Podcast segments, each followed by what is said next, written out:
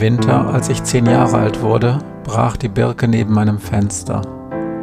Es war im Februar und es war der Tag, an dem ich meine besten Freunde verlor. Im Moor, ein Hörbuch-Podcast von Matthias Kleimann. Lesung und Musik Matthias Kleimann.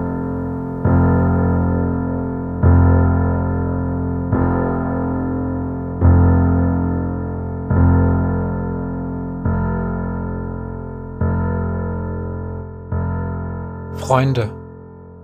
Glenn konnte sich gut Geschichten ausdenken. Obwohl er erst elf war, hatte er schon mehr Filme gesehen als alle Erwachsenen, die ich kannte. Außerdem konnte er richtig gut spielen. Und zwar so, als wenn er gerade selbst einen Film drehen würde. Glenn hatte eine riesige Star Wars-Sammlung. Er besaß alle wichtigen Figuren aus allen drei Filmen und von den Hauptfiguren, also Luke Skywalker, Han Solo und Prinzessin Leia, hatte er sogar mehrere in verschiedenen Uniformen. Sein Zimmer hing voller Filmposter, die er aus der Videothek bekommen hatte. Sie verschenkten die Poster manchmal an Stammkunden, erzählte er mir, wenn die Schaufenster neu bestückt wurden. Ich wusste nicht einmal, wo es in der Stadt eine Videothek gab, aber Glenn und Jerry gingen mit Crystal häufig hin. Sie hatten zuerst einen Video 2000 Rekorder im Wohnzimmer. Das war ganz am Anfang, als ich Glenn und Jerry gerade zum ersten Mal getroffen hatte. Aber dann kamen immer weniger Filme auf Video 2000 raus und irgendwann in einem Januar, als ich mal wieder bei Glenn war, zeigte er mir ihren neuen VHS-Rekorder. Sie hatten zu Weihnachten drei Stück bekommen. Einen fürs Wohnzimmer, einen für Jerry und einen für Glenn.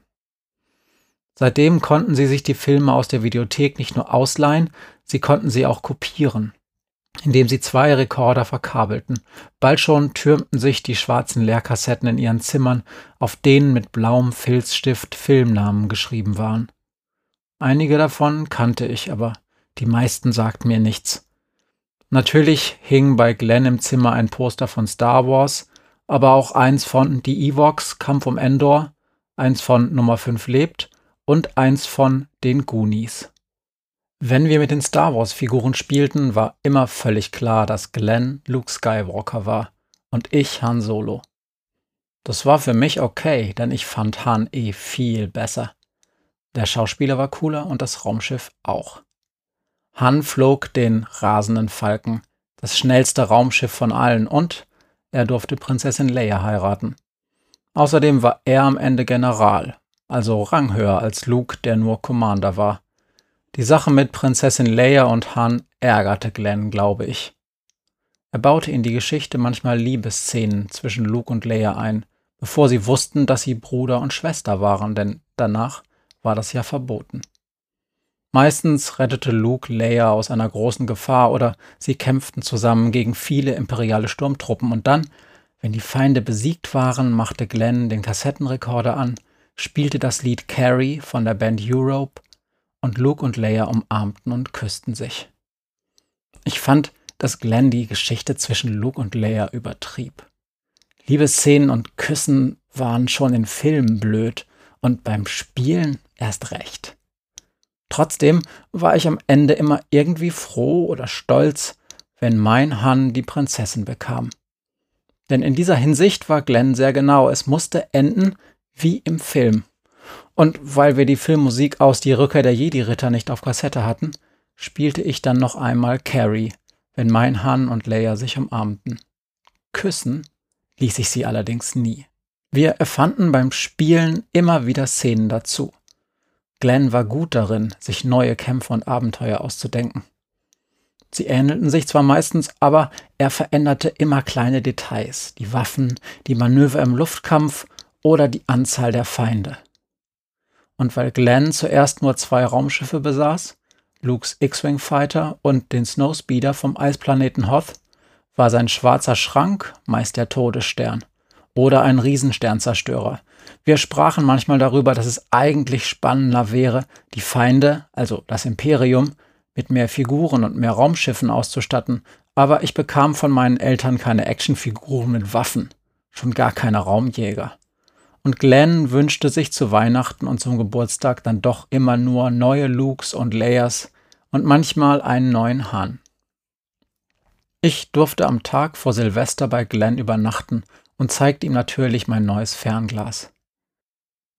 Der Himmel war fast wolkenlos, und ich versuchte ihm zu erklären, wo der große Bär ist und wie man von dort aus den Polarstern findet. Wir überlegten, ob einer dieser Sterne vielleicht in echt eine der Sonnen von Tatooine ist oder der Zentralstern des Alderan-Systems. Denn das Licht der Explosion von Alderan würde bestimmt noch tausend Jahre bis zur Erde brauchen, und so sahen wir stattdessen vielleicht die Lichter der alten Republik, in der die Jedi-Ritter noch für Recht und Ordnung sorgten. Nachdem wir wieder ins Haus gegangen waren, zeigte mir Glenn seine neuen Geschenke. Es waren ein neues Raumschiff und zwei Figuren. Die erste Figur war Darth Vader mit rotem Laserschwert im Arm. Die zweite der Imperator, ein gekrümmter alter Mann mit dunkler Kutte und aufgerissenen, blutunterlaufenen Augen. Das Schiff war eine imperiale Lambda-Fähre. Von nun an konnten wir den ganzen Endkampf auf den zweiten Todesstern nachspielen, in dem Darth Vader sich zuletzt an die Seite seines Sohnes Luke Skywalker stellt und den Imperator tötet. Weil es keinen Han in dieser Szene gab, war ich der Imperator. Und nachdem ich tot und in den Luftschacht geworfen worden war, sah ich dabei zu, wie Luke seinen tödlich verletzten Vater zur Fähre trug und dann mit dem Leichnam nach Endor flog. Als wir alle Rebellen und Ewoks auf Endor um das Freudenfeuer herum aufbauten, auf dem die Hülle von Darth Vader verbrannt wurde, ging Glenn zum Kassettenrekorder und legte eine neue Kassette ein. Darauf war in der Original Star Wars Schrift der Titel Return of the Jedi aufgedruckt. Die Musik begann und Glenn hielt Daumen und Zeigefinger beider Hände wie einen Rahmen vor sein Gesicht, ging ganz nah an die Reihe der Figuren heran, so dass er in jedes einzelne Gesicht sehen konnte und sagte, jetzt zieht die Kamera hier vorbei. Dann begann die große Siegesfeier. Wir waren lange wie erstarrt, nachdem das Reh tot war. Ich dachte, hoffte, dass Jerry jetzt zu Glenn geht und ihm eine scheuert, denn genau das hätte ich gemacht, wenn Glenn mein Bruder gewesen wäre. Doch Jerry ging nur ein Stück weit von uns weg und hatte zwei Finger auf die Augen gedrückt. So wie es manchmal Männer in Actionfilmen tun, wenn man sie nicht weinen sehen sollen. Glenn kniete einfach nur da und seine Unterlippe zitterte. Ich wusste, dass er jetzt nichts sagen würde. Es gab zwei Sachen, die Glenn nicht konnte.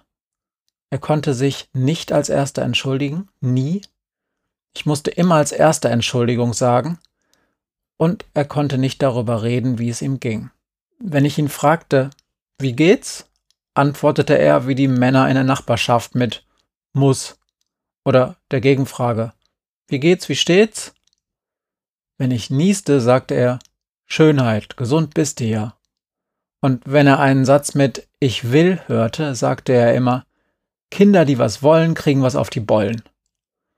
Als er das Reh mit dem großen Stein erschlagen hatte und seine Unterlippe zitterte, fragte ich mich, ob er sich schämte oder erstaunt darüber war, dass er es wirklich geschafft hatte, keine Memme zu sein. Ich weiß nicht, ob wir lange dort ausharrten, aber irgendwann hörte ich eine Krankenwagensirene von der Hauptstraße her. Und Glenn sagte plötzlich im Takt mit dem Tatü-Tatar des Martinshorn, zu spät, schon tot. Mehrmals hintereinander.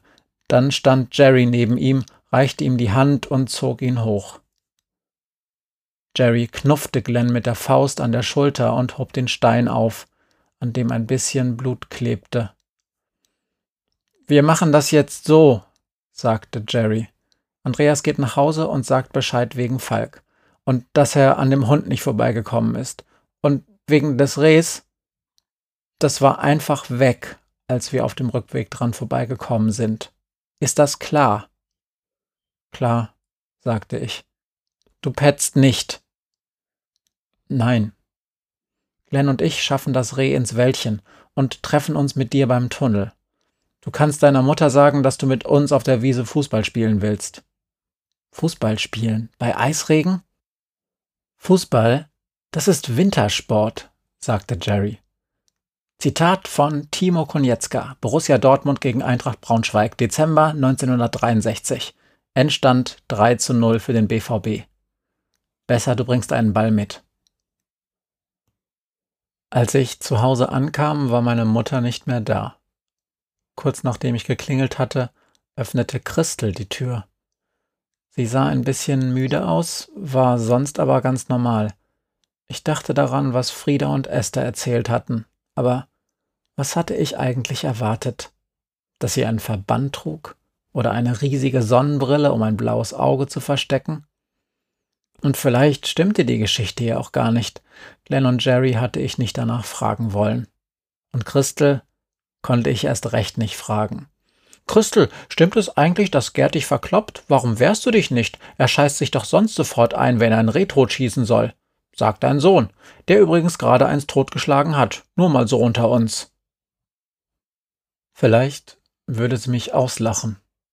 Oder sie würde anfangen zu weinen, was noch schlimmer war. Ich musste sofort wieder weg von hier. Hallo Andi, sagte Christel.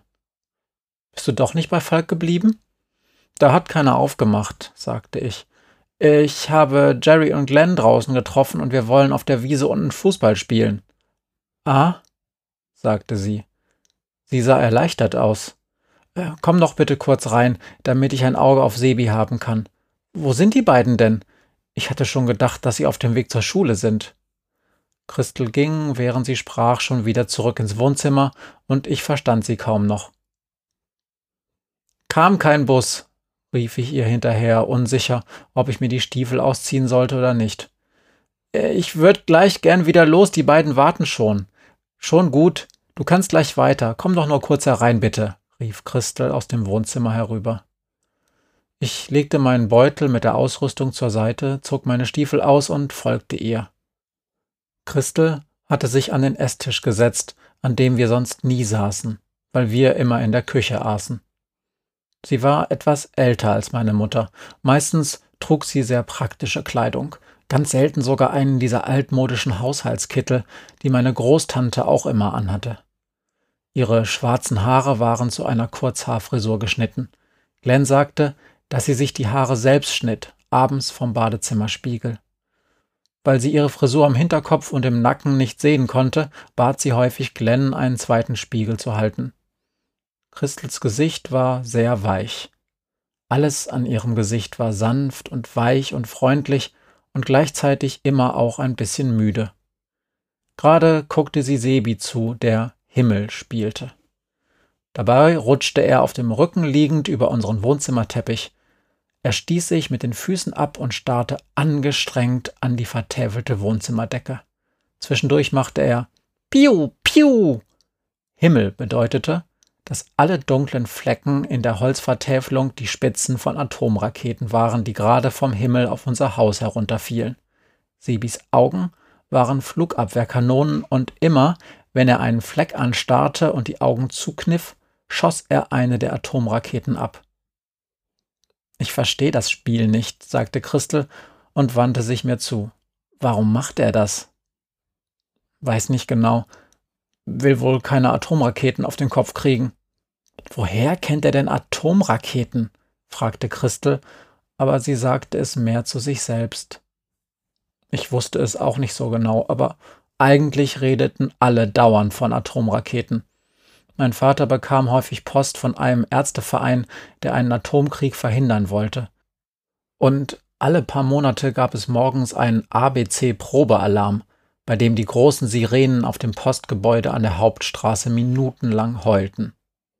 Vor zwei Jahren war das Atomkraftwerk in der UdSSR explodiert und wir durften wochenlang nachmittags so viel Fernseh gucken wie sonst nie, weil draußen überall Strahlen waren. Dafür wurde die Milka-Schokolade billiger. Meine Mutter meinte, die Milch darin sei verstrahlt und für verstrahlte Schokolade wollte niemand mehr viel Geld ausgeben. Wir kauften sie gar nicht mehr. Aber nach ein paar Monaten war sie nicht mehr verstrahlt. Sie wurde wieder teurer und wir kauften sie wieder, was gut war, denn ich mochte sie lieber als die anderen Sorten. Vielleicht aus dem Kindergarten, antwortete ich und ich dachte an Jerry. Auf seinem Computer, einem C128er, hatte Jerry ein Spiel, bei dem man Herrscher war und Atomraketen auf andere Länder schießen musste. Wenn man Indien wählte, war man Gandhi, der aber auch Atomraketen schoss, so wie alle anderen. Kannst du den Kindern bitte was ausrichten? fragte mich Christel. Sie hatte mir gar nicht richtig zugehört und starrte auf das Klavier, das seit November im Wohnzimmer stand. Sag ihnen, dass wir heute Abend vor dem Essen noch in die Videothek wollen und dass sie die ausgeliehenen Filme zusammensuchen müssen. Jerry hatte so einen Film bei sich oben, irgendwas mit Red, und den habe ich bisher nicht wieder gesehen. Den müssen wir finden, ich will nicht schon wieder Strafe bezahlen. Ist gut, sagte ich. Sonst noch was? Nein. Was ist mit Mittag? Deine Eltern bleiben heute in der Praxis und kommen erst abends. Weiß nicht, was gibt's denn? Ich hatte zwar keinen Hunger, aber Christel konnte gut kochen. Außerdem durften wir immer Sinalco oder Fanta trinken, wenn Christel da war, und im Keller waren noch ein paar Flaschen. Kartoffelbrei, vielleicht mit Leberkäse und Sauerkraut? Ist gut. Ich geh dann jetzt. Zieh dich warm genug an, draußen ist Eisregen. Ist gut. Tschüss. Kannst du bitte schauen, ob Glenn seine Mütze aufhat, er kriegt sonst wieder Mittelohrentzündung. Ich war schon wieder im Flur und zog mir meine Stiefel an. Er hat sie auf, rief ich ins Wohnzimmer und schnappte mir meinen Beutel. Ich wollte gerade die Haustür aufmachen, als Sebi Mist, Scheiße, rief. Was ist passiert? hörte ich Christel fragen. Hab eine übersehen, rief Sebi. Jetzt werden wir verstrahlt und deine Kinder werden behindert. Die Haustür fiel hinter mir ins Schloss und ich ging die Einfahrt herunter. Ich musste noch einen Ball finden. Außerdem konnte ich jetzt endlich nach den Spuren gucken. Christels Bitte mit dem Red-Film war lustig, denn eigentlich hieß er Red Sonja und war unten bei Glenn. Wir hatten ihn vor zwei Tagen angeguckt, zusammen mit Jerry. Die Hauptdarsteller waren Brigitte Nielsen und Arnold Schwarzenegger, und die meiste Zeit kämpften sie mit ihren Schwertern gegen das Böse. Oder sie kämpften gegeneinander, weil Red Sonja, also Brigitte Nielsen, eine Art Super-Amazone war und nur den Mann heiraten durfte, der sie im Kampf besiegte. Eigentlich fand ich den Film ziemlich dumm, aber die Kämpfe waren gut gemacht. Glenn und Jerry waren total begeistert. Jerry hatte sogar schon in der Videothek angerufen und gefragt, ob sie ein Filmposter mit Brigitte Nielsen darauf rausrücken würden. Eins, wo man die Muskeln gut sehen konnte und wo sie ihr Schwert kampfbereit in der Hand hielt. Die Frau in der Videothek hatte Jerry versprochen, sich darum zu kümmern. Vielleicht, mit viel Glück, brachte Christel es heute Abend schon mit nach Hause. Ich ging um unser Haus herum bis zu der abgebrochenen Birke unter meinem Zimmerfenster.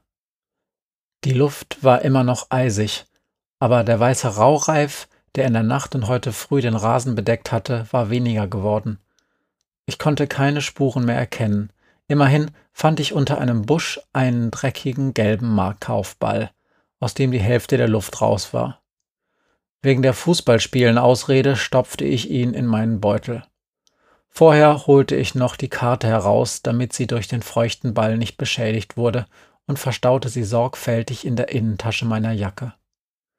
Als ich das Papier mit klammen Fingern zusammenfaltete, fiel mir auf, dass ich wieder keine Handschuhe angezogen hatte, doch das war jetzt nicht mehr zu ändern. Noch einmal wollte ich nicht ins Haus zurück und mit Christel reden müssen. An der abgebrochenen Birke war nichts weiter zu erkennen. Die Baumkrone lag auf der Seite und die Bruchstelle war ausgefranst, so wie bei einem Flitzebogen aus Holz, wenn man ihn zu stark spannt. Ich war ein total mieser Bogenbauer. Zusammen mit Falk hatte ich ein einziges Mal einen richtig guten Bogen gebaut, im Herbst vor über einem Jahr. Falk hatte mir alles ganz genau erklärt und sein Vater hatte uns beim Spannen der Sehne geholfen. Rottmanns hatten gerade eine Eibe in ihrem Garten gefällt, weil Falks Vater Ziegen haben wollte und Angst hatte, dass sie von den Nadeln oder der Rinde fressen. Denn bei Eiben war alles giftig. Falk sagte, dass Robin Hood wahrscheinlich auch einen Bogen aus Eibenholz hatte. Jedenfalls hatte er sowas in einem Heft gelesen. Unsere Bögen wurden super. auch wenn es nervte, dass wir uns nach dem Schnitzen und Schleifen des Holzes dauernd die Hände waschen mussten. Falks Vater kannte einen aus der Schlachterei, der Bogensehnen aus Schlachtabfällen herstellen konnte. Davon brachte er zwei nach Hause und bespannte zusammen mit uns die Bögen. Ich hatte vorher als Sehne immer irgendwas Gummiartiges genommen, damit der Pfeil auch gut wegfliegt, aber Falk erklärte mir, dass die Kraft eines Bogens nur aus der Spannung des gebogenen Holzes kam und nicht aus der Sehne.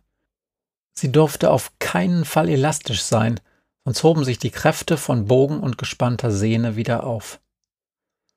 Ein bisschen kam es mir manchmal so vor, als wäre Glenn ein Bogen, der mit einer Gummisehne bespannt war. Er war zwei Jahre älter als ich, aber schmächtig und viel kleiner. Seine Haltung und seine Bewegungen waren steif und schlaff zugleich. Den Rücken hatte er meist kerzengerade durchgedrückt, die Hände, selbst wenn sie nach unten hingen, angespannt mit gerade ausgestreckten Fingern, die ein bisschen wie beim Titelbild vom Struwwelpeter aussahen. Doch wenn man ihm die Hand gab oder ihn auch nur berührte, waren da nur schlaffe Muskeln. Wenn wir uns beim Fußball, Glenn und ich gegen Jerry, nach einem Tor abklatschten, fühlte es sich immer falsch an.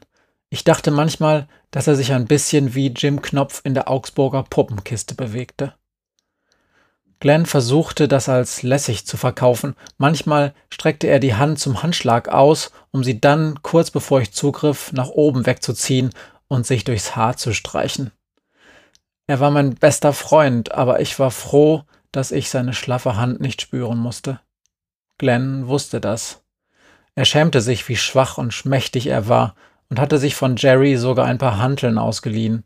Die lagen unter seinem Bett, und wenn ich bei ihm schlief, machte er morgens manchmal Liegestütze und Sit-ups, so wie es die neuen Rekruten in den Soldatenfilmen machen mussten. Ich schaute wieder zu der gebrochenen Birke. Meine Eltern hatten sie in dem Jahr gepflanzt, als wir in der Gustav-Heinemann-Straße eingezogen waren. Sie war damals so groß wie mein Vater gewesen und dann jedes Jahr einen Meter gewachsen. Vielleicht war sie genauso alt wie ich oder Glenn, und jetzt war sie tot. Ich dachte daran, was ich heute Nacht gesehen hatte, die Augen, dieses Ding aus Schwarz, das einfach saß und wartete. Was wenn diese Augen keinem Tier gehörten, sondern etwas anderem. Vielleicht sogar dem Tod persönlich, der heute Nacht genau um drei, als mein Wecker klackte und die beiden Nullen in der Anzeige zitterten, zu uns gekommen war. Er hatte die Birke geholt und das Reh. Und Glenn hatte ihm dabei geholfen. Die Kirchenglocken läuteten. Wahrscheinlich war es jetzt neun, und hätten wir heute Schule, wäre jetzt schon die zweite Stunde. Glenn ging auch in die vierte, aber in die Parallelklasse. Er war mit sechs noch ein Jahr im Schulkindergarten gewesen und wiederholte gerade die vierte Klasse. Glenn sollte aufs Gymnasium gehen, weil Christel Angst hatte, dass er sich woanders nicht durchsetzen konnte. Jerry ging auf die Hauptschule in die siebte und fand, dass Christel recht hatte. Manchmal im Bus auf dem Weg nach Hause fuhren wir mit den Hauptschülern zusammen und eigentlich bekam man dann immer ein paar Schläge ab. Oder sie klebten einem Kaugummi ins Haar. Glenn stieg meistens gar nicht erst ein, wenn die Großen im Bus waren, und ging zu Fuß. Aber man brauchte über eine halbe Stunde zu Fuß nach Hause, und das war mir zu weit.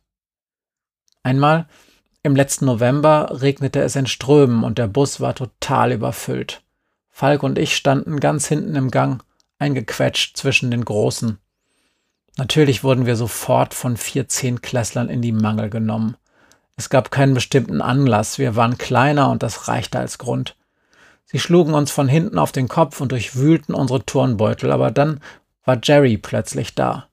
Jerry fuhr eigentlich immer mit dem Fahrrad, aber an dem Tag nicht. Jerry nahm Mike, einen der großen Jungs, von hinten in den Polizeigriff. Die heulen, zischte Jerry, und der Junge, der fast einen Kopf größer war, quietschte vor Schmerz. Sofort stürzten sich seine drei Freunde auf Jerry, und auch wenn Jerry stark war, drei Zehnklässler waren einer zu viel. Sie hielten Jerry zu dritt fest, und Mike schlug Jerry mit voller Wucht in den Bauch. Ich werd dich ficken, presste er hervor, wenn du nicht so hässlich wärst. Hässlich wie Ivan Drago, du kriegst gepflegt in die Fresse. Und er schlug Jerry ins Gesicht. Zum Glück musste der Bus scharf bremsen. Alle im Gang stießen gegeneinander und mussten sich irgendwo festhalten. Jerry nutzte die Chance, riss sich los und schob mich und Falk vor sich her. Wir quetschten uns an den anderen vorbei und als der Bus an der nächsten Haltestelle anhielt, zog Jerry uns nach draußen. Wir waren die einzigen, die hier ausstiegen und standen mitten in einer Pfütze auf dem Kiesstreifen neben der Straße, noch fast zwei Kilometer von zu Hause entfernt. Bevor ich zur Seite springen konnte, lief schon Wasser in meine Schuhe. Der Bus fuhr wieder an und wir konnten durch das Rückfenster Mike sehen, der sich an die Scheibe gedrängt hatte und uns grinsend beide Mittelfinger zeigte. Es regnete immer noch in Strömen und wir waren nach kurzer Zeit klatschnass. Jerrys Haare klebten an der Stirn, das Gesicht war voller roter Flecken und das linke Auge war angeschwollen. Zornig sah Jerry mich an. Wo ist Glenn? Der hatte doch heute auch bis zur sechsten. Der wollte nicht mit, sagte ich. Der Bus war ihm zu voll. Wenigstens einer mit Hirn. Und wo ist er jetzt? Zu Fuß gegangen halt. Tolle Freunde, echt. Dann warten wir. Ist gut. Danke, Jerry. Aber Jerry war sauer, sagte, du mich auch, und schaute angestrengt die Straße entlang. Glenn war noch nicht zu sehen. Neben mir machte Falk ein komisches Geräusch, so als wolle er etwas sagen, hätte aber vergessen, wie man den Mund aufmacht. Was willst du, Schweinebauer? blaffte Jerry ihn an. Falks Augen quollen ihm fast aus dem Kopf. Endlich presste er einen Satz heraus. Ich, ich muss nach Hause müssen wir alle. Die Regentropfen liefen Jerry über das Gesicht. Wir warten auf Glenn und dann gehen wir. Aber ich kann nicht warten, rief Falk. Ich hab's am weitesten von allen und es regnet und heute macht Oma Pickard. Ist ein freies Land, sagte Jerry. Mit oder ohne Zwiebeln? fragte ich. Es war zwar nass und kalt und aus meinem Turnbeutel tropfte das Wasser, aber Frische Pickard waren echt das Allerbeste. Zumindest die ohne Zwiebeln. Speck war noch okay, aber Zwiebeln machten alles kaputt. Falk verzog den Mund zu einem schiefen Lächeln. Ohne natürlich, sagte er. Und dann schön mit Butter oder Rübensirup. Ich esse da zehn Stück von. Ich auch, sagte ich. Falks Grinsen wurde breiter. Dann komm noch mit. Wir rufen von mir aus deine Mutter an. Ich schaute zu Jerry und zur Straße. Glenn war immer noch nirgends zu sehen. Ist doch gemein, sagte ich. Ich warte auf Glenn. Falk guckte auf den Boden. Ist gut, sagte er schließlich. Warten wir. Danke, das ist cool. Jerry starrte eine Weile die Straße entlang, packte uns beide von hinten am Ranzen und drehte uns in Richtung nach Hause. Ist doch Quatsch, wenn wir hier alle ertrinken und zu Hause wird das Essen kalt, sagte Jerry und strich sich die nassen Strähnen aus dem Gesicht. Haut ab. Und ihr schafft heute mindestens jeder elf. Klar? Ich schaffte dann wirklich elf und Falk sogar dreizehn. Als wir zusammen durch den Regen nach Hause gingen, sah ich mich nach ein paar Metern noch einmal um.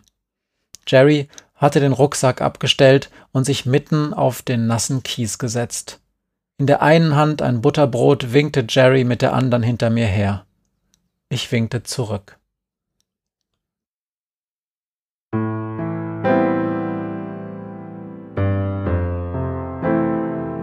Das war im Moor Teil 3. Text, Musik und Sprecher Matthias Kleimann. Besonderer Dank an Kai Du für das Malen des Titelbilds.